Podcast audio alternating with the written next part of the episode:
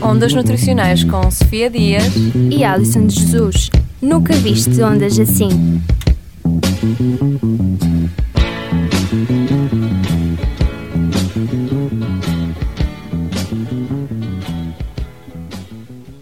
Olá, caros ouvintes, e sejam bem-vindos a mais um programa do Ondas Nutricionais.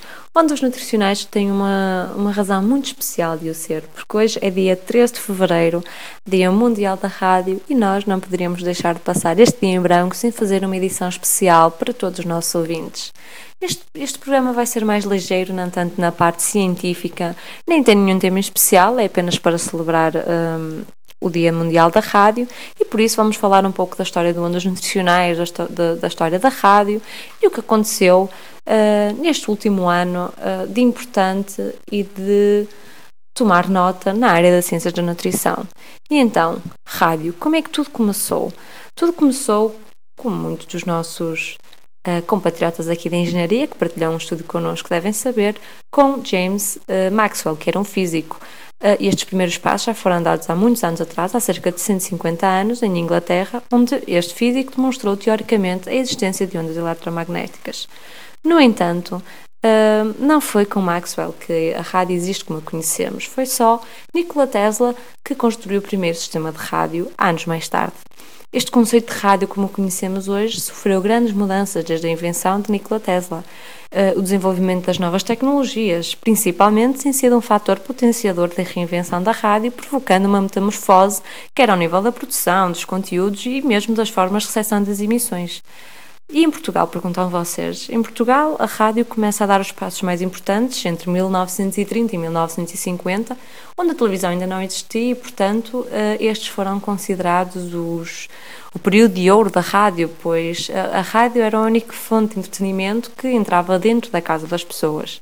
Nesta altura, o objetivo uh, da rádio era transportar a realidade para o interior dos estúdios, com dramatizações e espetáculos produzidos dentro da própria estação emissora. Um, porém, a situação política que se vivia em Portugal tinha como consequência a vigilância e até a censura dos vários programas. Assim, durante este período, a rádio surge como uma fonte de entretenimento, como já disse, para os portugueses, fazendo-nos muitas vezes esquecer a crise e os verdadeiros problemas que afetavam a nação. E foi então, em 1950, que aparece a televisão em Portugal, obrigando a uma adaptação por parte das estações de rádio, pois a televisão aparece como algo que, como uma competição, começando então uma fase mais moderna da mesma. Na década de 60 aparecem então os programas mais provocadores e que tentam contrariar um pouco a, a censura imposta na altura. Para além disso, também a informação passou a ter um papel central na rádio, que até aqui não existia, com programas que se focavam na informação da atualidade ou na divulgação musical, o que hoje para nós pode parecer o mais normal e banal, isto só surgiu uh, na década de 60.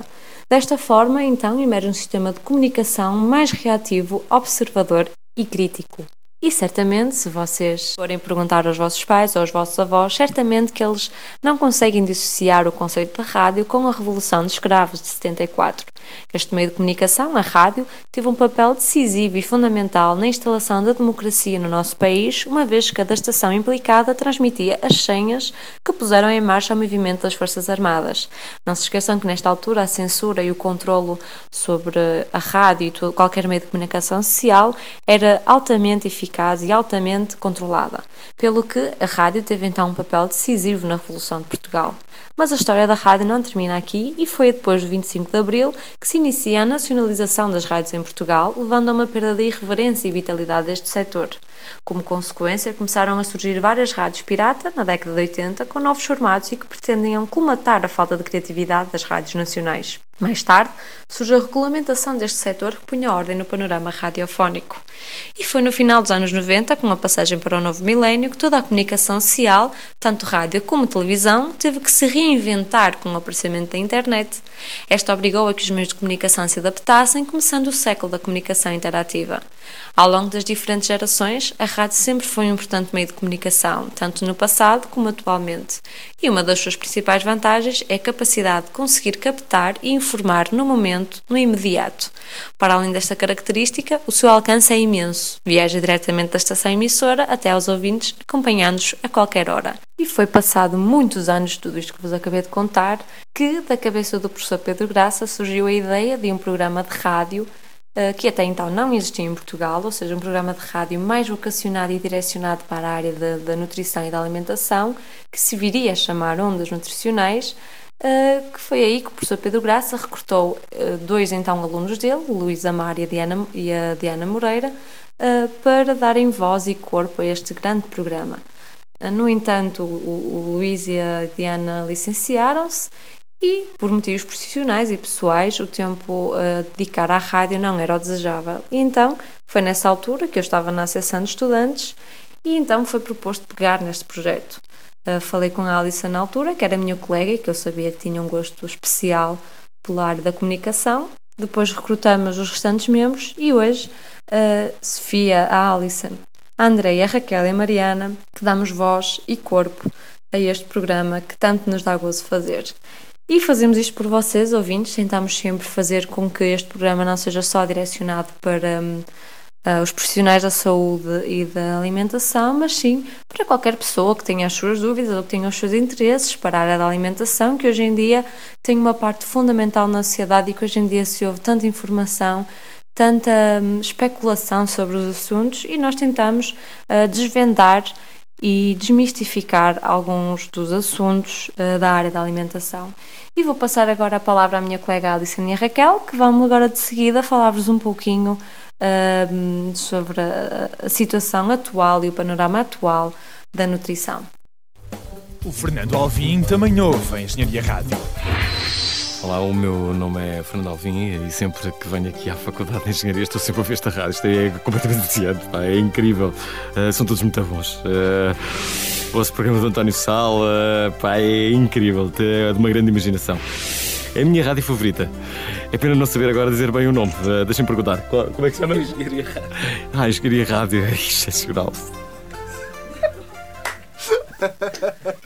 Pronto. A Engenharia Rádio a tua rádio. Bom dia, ouvintes. Bom dia. Olá, Raquel. Olá, Alison, tudo bem? Está tudo bem e contigo? Também. Vamos então iniciar o nosso programa? Pois é, vamos lá falar um pouco das notícias que marcaram o, o, ano em geral, 2014 e agora também com o início de 2015 relacionado com a nutrição, os Exatamente. principais eventos, não é? Raquel? Exatamente.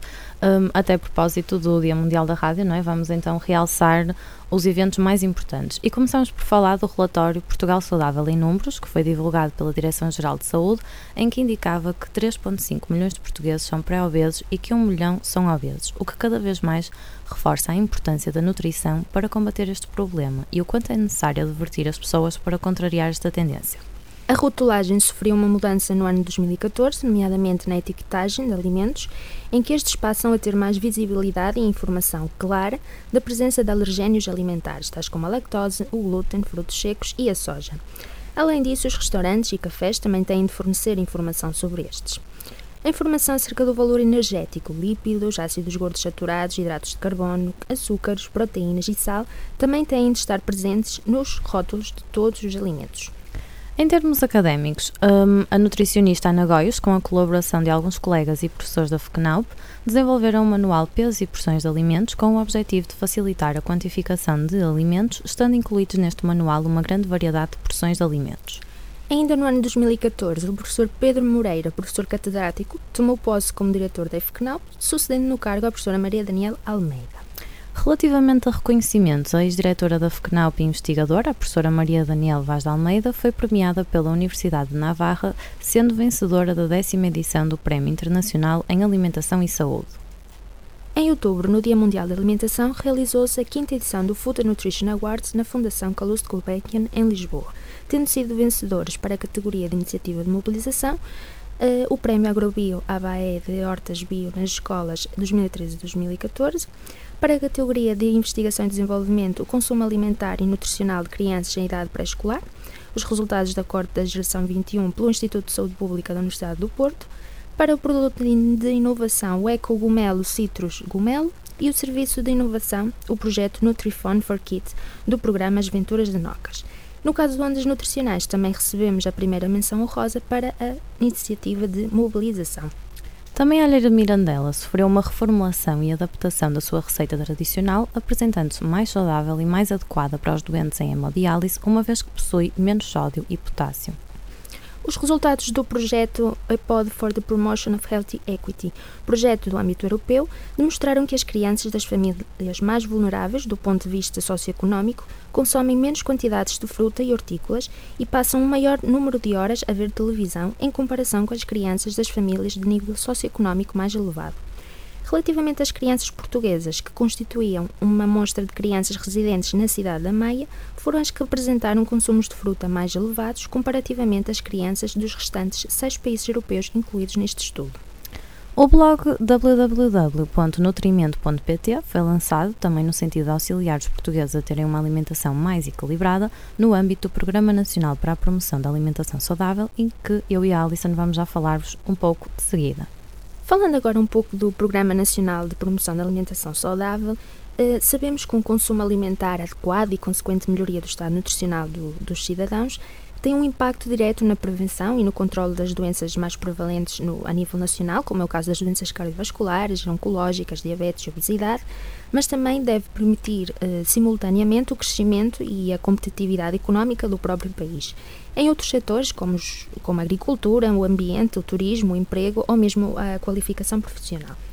Para além disso, as doenças crónicas de base alimentar representam já a principal causa de morte e doença nas sociedades ocidentais.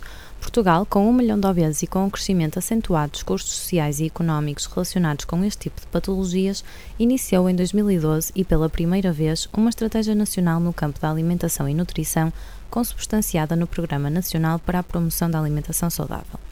A estratégia tem por base as orientações propostas pela Organização Mundial de Saúde, pela Comissão Europeia, as derivadas das experiências em países como a Noruega ou o Brasil e ainda a análise retrospectiva de iniciativas anteriores a nível nacional. O Programa Nacional para a Promoção da Alimentação Saudável é apresentado de forma breve e são discutidos alguns dos principais desafios à sua implementação. As doenças crónicas, cujo aparecimento e desenvolvimento está associado a hábitos alimentares desequilibrados, são a principal causa de mortalidade no mundo. Portanto, Raquel, podemos dizer aos nossos ouvintes que este Programa Nacional para a Promoção da Alimentação Saudável, ou assim a abreviatura o PNPAS, Uh, tem como finalidade uh, melhorar o estado nutricional uh, da população, incentivando então a disponibilidade física e, e também económica dos alimentos, que fazem parte de um padrão alimentar saudável e criar ao mesmo tempo condições para que a população os valorize, aprecie e consuma, integrando-as então nas suas rotinas diárias. Exatamente. Só que agora os nossos ouvintes devem estar-se a perguntar como surgiu este programa. Não nos queres falar um pouco disto? Sim, Alison. Hum, acho que as principais razões para as quais foi desenvolvido este programa foram mesmo devido ao cenário epidemiológico, económico e social que Portugal atravessa, a definição de uma estratégia de alimentação e nutrição era realmente permanente, tendo sido concretizada no ano de 2012, como já dissemos, com a implementação do PNPAS. Para além disso, Portugal era um dos poucos países europeus que não dispunha de um Programa Nacional de Alimentação, ou seja, de um conjunto de ações destinadas a garantir e incentivar o acesso e o consumo de determinado tipo de alimentos, tendo como objetivo a melhoria do estado nutricional e saúde da população. Alison, agora queres, falar, queres uh, explicar aos nossos ouvintes um pouco da história de como surgiu todo o programa? Sobre estas políticas nutricionais em Portugal. Uh, pronto, a verdade é que, apesar do, do ter sido aprovado apenas em 2012 e que representa em Portugal o primeiro programa nacional para a promoção do, de uma alimentação saudável, já tinham sido feitos vários esforços uh, a partir da década de 70, no sentido de formular e implementar uma estratégia nacional uh, de alimentação e nutrição. Na década de 70, então, teve início a primeira campanha nacional de educação alimentar, Saber Comer é Saber Viver, para a qual foi desenvolvido então o primeiro guia alimentar para a população portuguesa, a dita Roda dos Alimentos. Uh, Verificou-se que o interesse político na implementação desta, desta política de alimentação foi, contudo, menos evidente ao longo da década de 90, o ano, na década que nós nascemos, uh, por diversas razões, entre elas a entrada de Portugal na comunidade europeia e também a tentativa de se criar um mercado aberto com o mínimo de regulamentação. Eh, já a educação alimentar, em particular em meio escolar, eh, foi provavelmente a única área em que se continua a investir durante este período até atualmente. Eh, em 97 foram publicadas recomendações alimentares para a população portuguesa e com o início do novo milénio, as preocupações com a garantia da qualidade sanitária dos alimentos, decorrentes das crises alimentares dos anos 90, ocuparam a agenda política então na área da alimentação e da nutrição. Só em 2005, então, em resultado do reconhecimento político a nível internacional da obesidade como um dos, do, dos mais sérios problemas da saúde pública, não é? A epidemia do, do, do deste século, voltou então a observar-se um novo investimento político nas questões nutricionais em Portugal, eh, tendo sido mesmo implementado o, o, Plano Nacional de Combate à Obesidade como parte integrante do, do Plano Nacional de Saúde de 2004 e 2000, 2010. Assim sendo, em 2007 foi criada a Plataforma contra a Obesidade, como uma divisão da Direção-Geral de Saúde, uh, representando esta primeira abordagem de uma política intersetorial com o objetivo de promover uma alimentação saudável, embora com intenções específicas uh, no combate à obesidade.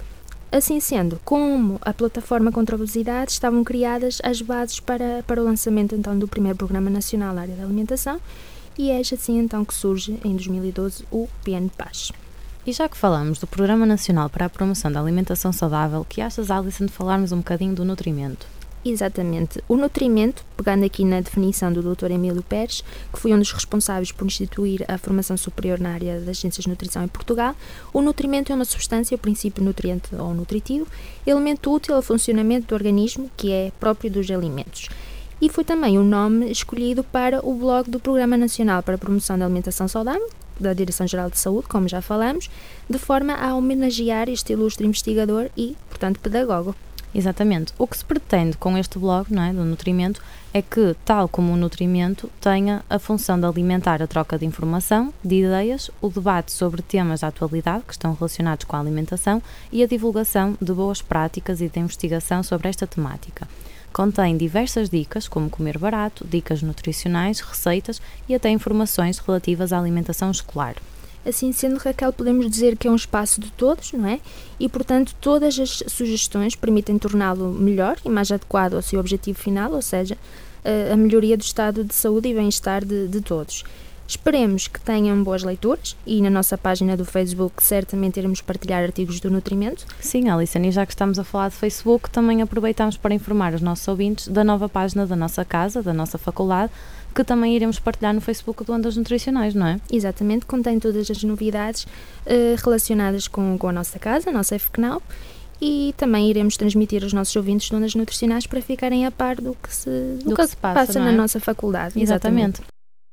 E terminamos mais uma edição do Ondas Nutricionais, esta emissão especial que servia para comemorar o Dia Mundial da Rádio, um, no qual abordamos então a história da rádio, principalmente a história da rádio em Portugal, a história do nosso programa também, os eventos mais importantes que ocorreram em nutrição no ano de 2014 e ainda a importância do Programa Nacional para a Promoção da Alimentação Saudável e o blog do Nutrimento. Esperemos que tenham gostado, tal como nós, desta emissão. Aproveitamos também para informar os nossos ouvintes que estão a ser lançados um conjunto de emissões eh, relacionadas com as doenças que estão ligadas com a, com a, alimentação. Já foram lançados o programa relacionado com a, com a aterosclerose Muitos certamente virão, portanto estejam atentos à nossa página do Facebook e nós nos encontraremos num próximo programa. Até lá!